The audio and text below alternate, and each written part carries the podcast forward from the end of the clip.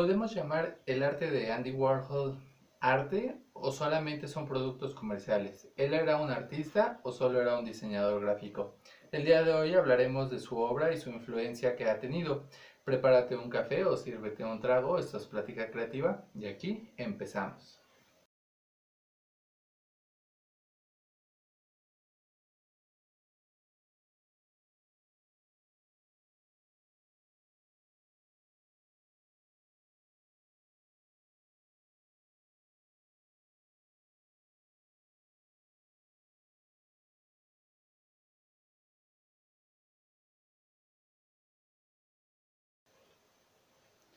Hoy hablaremos del tan criticado Andy Warhol.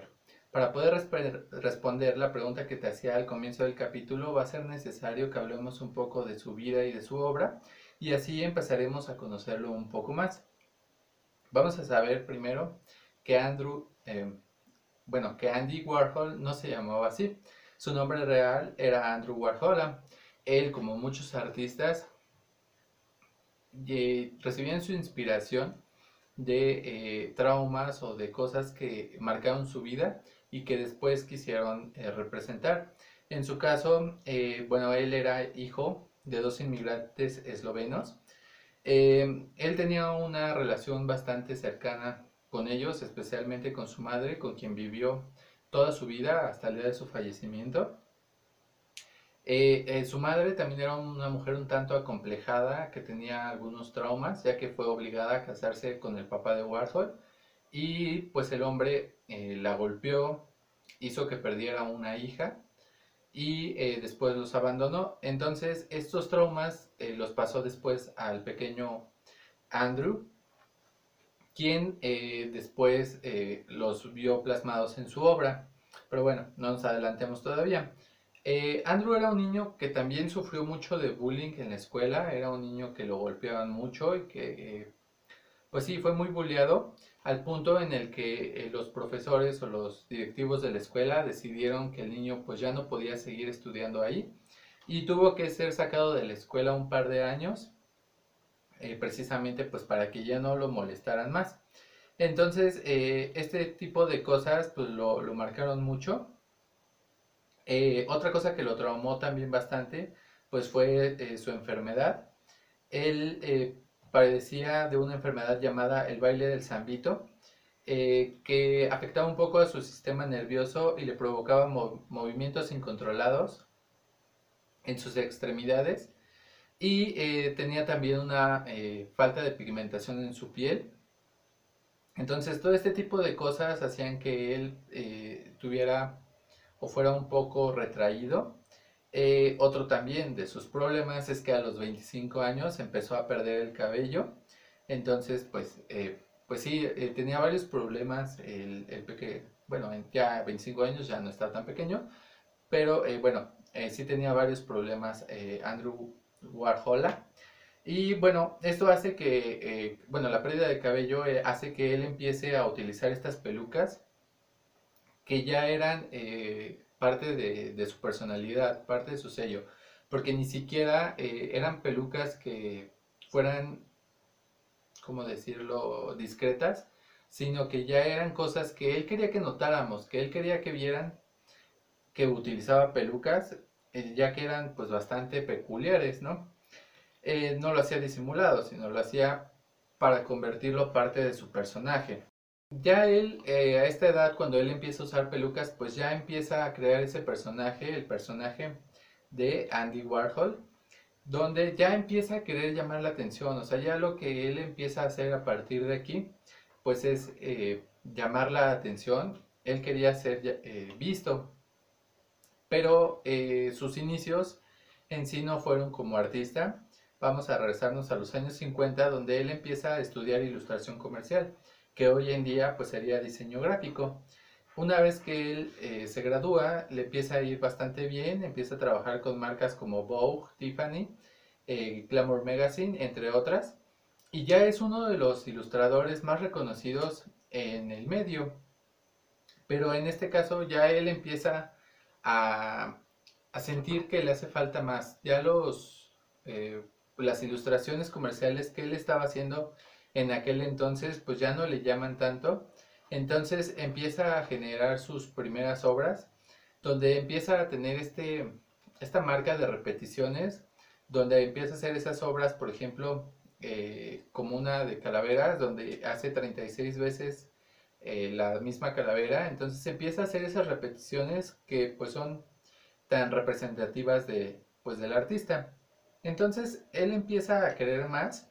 En este, perdón, en este tiempo el expresionismo abstracto estaba en su auge y él empieza a relacionarse con artistas importantes y comienza a tener los ideales del producto de consumo, dando nacimiento al pop art. Entonces, bueno, a él se le, se le acuñó un poco esto del nacimiento del pop art.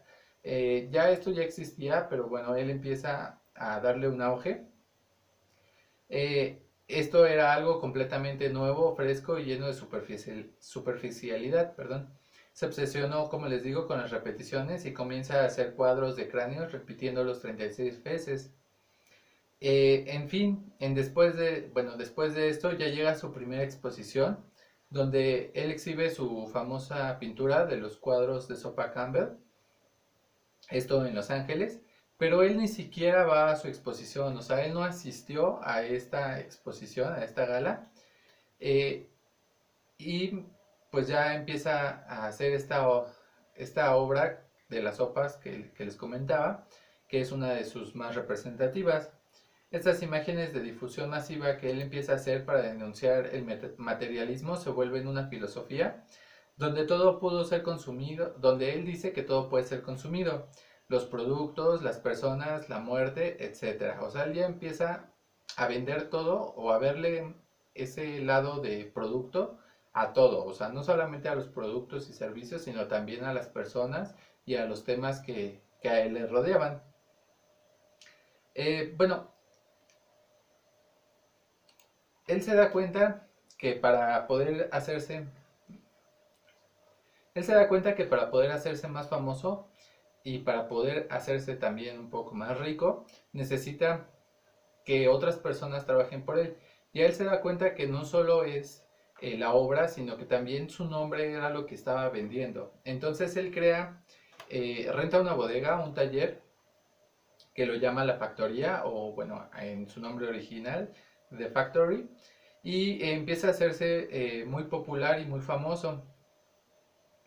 En, este, pues, en, este colectivo de The Factory empieza a contratar a gente que trabajen para él.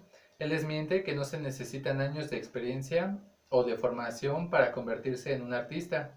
Él convierte el arte en un negocio con solo dos metas, el hacer dinero y el volverse pues cada vez más famoso.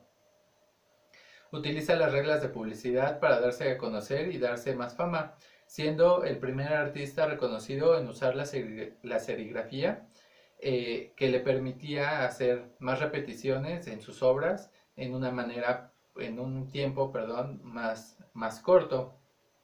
Él priorizaba la creatividad sobre la técnica. Él no quería hacer arte, quería criticar el consumismo, la producción masiva, sacar dinero y hacerse famoso del término pop. Pop. Pop, perdón. Pero a él ni siquiera le interesaba este término, solo lucraba con él. Él rompía esta línea entre el diseño y el arte. Por eso era importante lo que, eh, lo que les preguntaba al principio. ¿Ustedes creen que, sus obras eran eh, productos o eran arte, porque a él no le interesaba pues eh, como tal ser artista. De hecho, cuando le preguntaban si él se, se, consideraba un artista, en una entrevista él respondió que cuando tenía nueve años pintó su primer cuadro. No era bueno y lo tiró a la basura. Ahí es donde se dio cuenta que no podía pintar. O sea, él no se consideraba un pintor. Sin embargo, pues él quería crear una paradoja dentro eh, de, su misma persona, ¿no? O sea, él no, no les decía, no soy un artista, pero tampoco les decía que sí lo era, sino que daba un poco vuelta a, la pregunta para crear esta disyuntiva dentro, pues, de su misma persona, siendo Andy Warhol una máscara como tal de, eh, de, Andy, de Andrew Warhol. Fabricó una personalidad que es esa que ama y vive de la fama y la superficialidad. volviéndose sin querer un experto en el arte, en el dibujo, en la serigrafía, en la fotografía y en el cine. Sus películas son una colaboración gigante en el mundo del cine. Y bueno, en fin, él era un hombre que creó eh, un renacimiento moderno del arte, porque se dio cuenta que somos adictos a usar y tirar a todo eh, este mundo que hoy vemos. Él vio el arte como nadie más lo había visto. Él creía que el arte era basura, que era algo que teníamos que consumir y tirar al fin y al cabo. Entonces, eh, pues como les digo, él no se consideraba un artista, sino que buscaba criticar todo lo que era el consumismo y la superficialidad, pero al final sin quererlo se volvió un artista. Eh, uno de los momentos también que marcó bastante su vida y que le dio una vuelta de 180 grados a esto, eh, fue cuando recibió tres disparos. Esto fue eh, en los años 60. A él lo declaran muerto. la mujer que le disparó fue Valerie Solanas. Ella era una feminista que trabajaba en el colectivo The Factory, en su colectivo. No hay una razón específica, o sea, la chica cuando se le preguntó, pues solamente dijo que él se lo había buscado, pero nunca dio una explicación como tal. Se dice que esta chica había escrito una obra de teatro que le comentó a Andy que la había hecho, le dio el guion, pero eh, pues el guion desapareció, nunca se, se realizó esta obra y pues se cree que por eso ella odiaba mucho a Andy. Eh, pero también ella decía que lo hizo para ayudarle a él a, darle otro, un giro al personaje que él era, porque como les digo, su vida era un personaje realmente, se cree que nunca se conoció como tal al verdadero Andrew, sino que pues siempre vimos un personaje que era eh, pues Andy Warhol, ¿no?